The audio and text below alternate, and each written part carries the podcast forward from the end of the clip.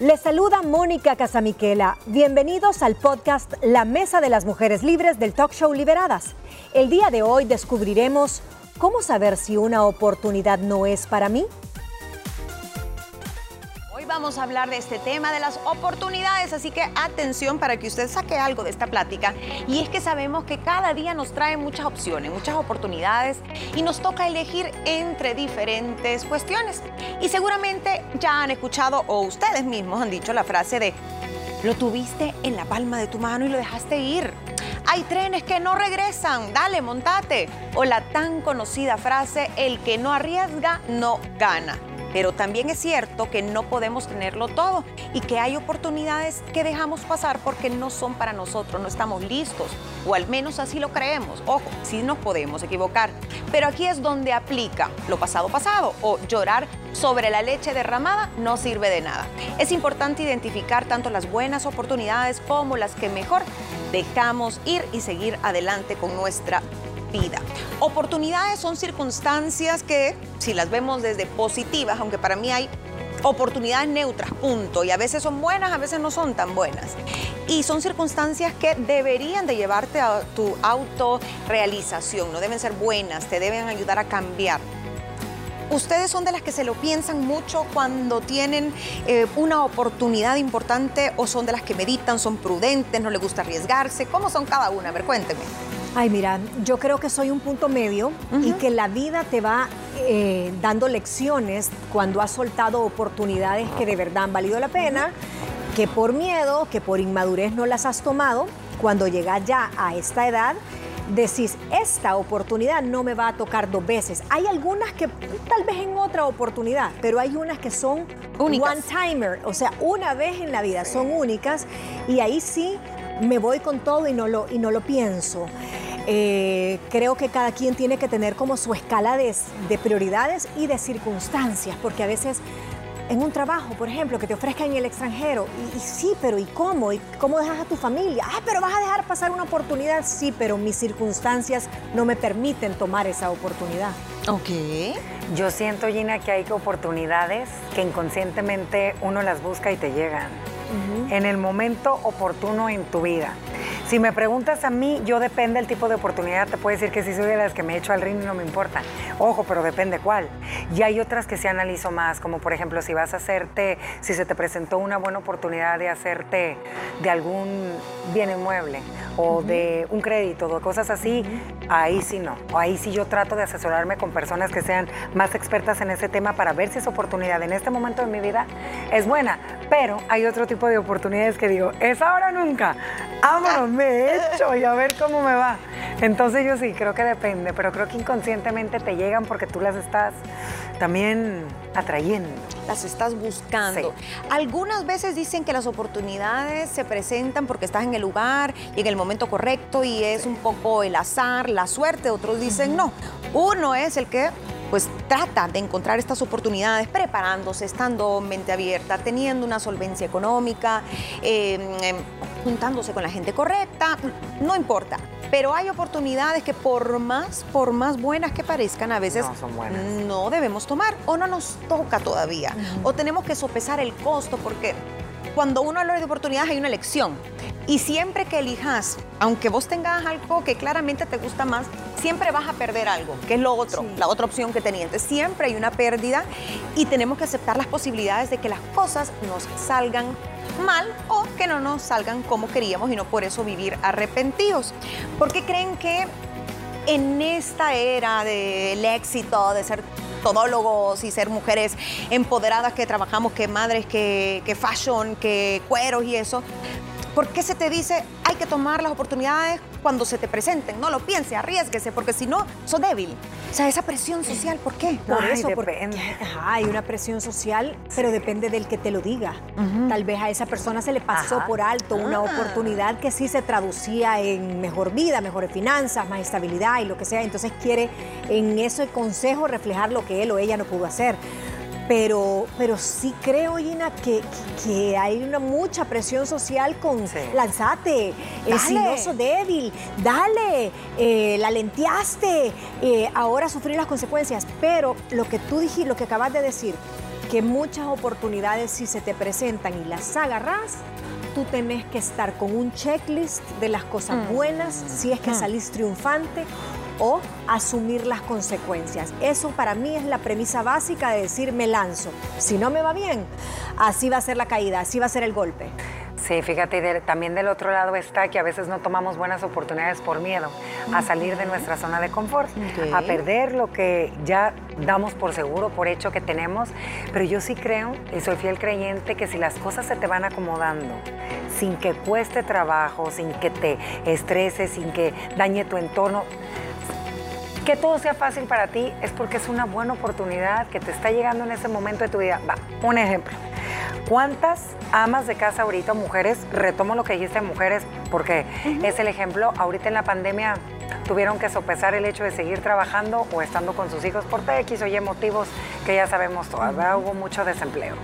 Se les dio la oportunidad fácil de poder emprender estando en su hogar, ¿me entienden?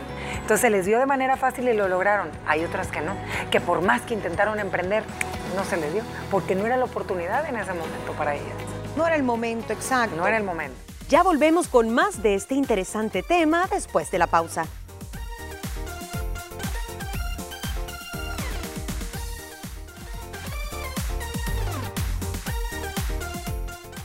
Las vemos o nos es más fácil verlas en el ambiente laboral, Sí. cuando es una inversión, eh, cuando es un viaje, aventate o lo que sea. Pero a nivel personal también hay momentos donde hay que tomar la oportunidad la oportunidad que se te presente, si a ti te interesa y está de acuerdo a tus valores, el, la maternidad, el casarte o no, el decidir terminar una relación o no. Para muchas personas la pandemia, ya que lo mencionabas, Sí. fue la oportunidad de cambiar su Sí, vida. su vida. Y decir, es hoy o nunca, me nunca, voy a separar. exacto. Y se separaron. Y o se ya no casaron. va a venir otra, otra, una circunstancia única a nivel mundial que te hizo como volver a priorizar y reencontrarte y tal vez esos momentos largos de soledad y de encierro di- dijiste, no. no, esto no es lo mío, Mm, estoy en el lugar equivocado, no va a haber otra oportunidad.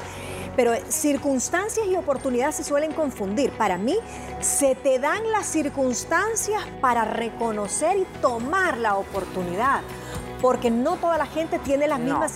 Todos estuvimos en las mismas circunstancias en, en- en pandemia, pero no todo el mundo tuvo la oportunidad de emprender como, como, como tú decías. o sea, Como se te dio a ella, Se te dio, eh, las circunstancias eran diferentes. Tal vez tenías un nicho de amigas a donde todas necesitaban eh, que le ayudaras con tal cuestión en línea y tú eras experto para eso. Entonces, esa oportunidad la, la supiste reconocer con base a las circunstancias que estabas viviendo. Y sabes también que creo que es bien importante a veces nada más, y me gustó lo que dijeron, uno relaciona las oportunidades con el tema económico, financiero, con el hacerte de algo, eh, de algo eh, Material. físico, material, ¿me entiendes?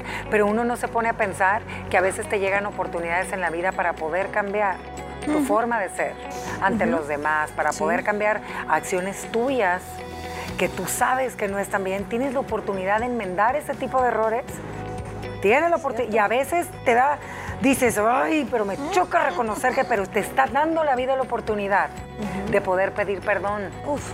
Va, de O de poder decir estar en te paz. quiero. O de decirle, te, va, ¿cuántos hijos o cuántos aprecio. padres?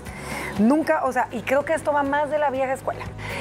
Porque ahorita creo que ya somos más de, ay, te amo, mi pichón. Pero antes era un abrazo de un papá y te amo, hija mía. No generalizo, pero creo que era un poco más, o de, de, de mamás, ¿va? Y, y a veces se te presenta la oportunidad de decirle, "Ey, te amo.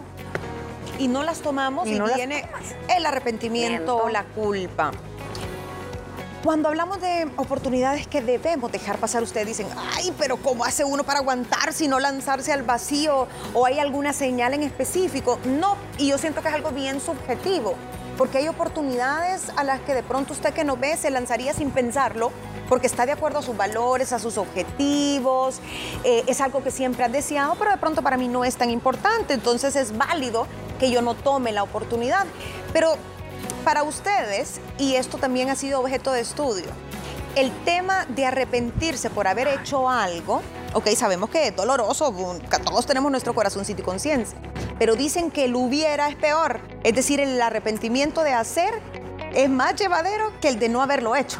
¿Creen que es cierto eso o aplica para ustedes? Mm, El Yo creo que te duele más lo que no hiciste. Lo que no hiciste. Sí, porque de lo otro es que también depende de las consecuencias. Ay, sí. sí. depende de las consecuencias, Sí. pero como, Correcto. como cuando asumís las consecuencias y las vivís y te calan, es algo tangible que podés medir y lo otro es siempre idealista.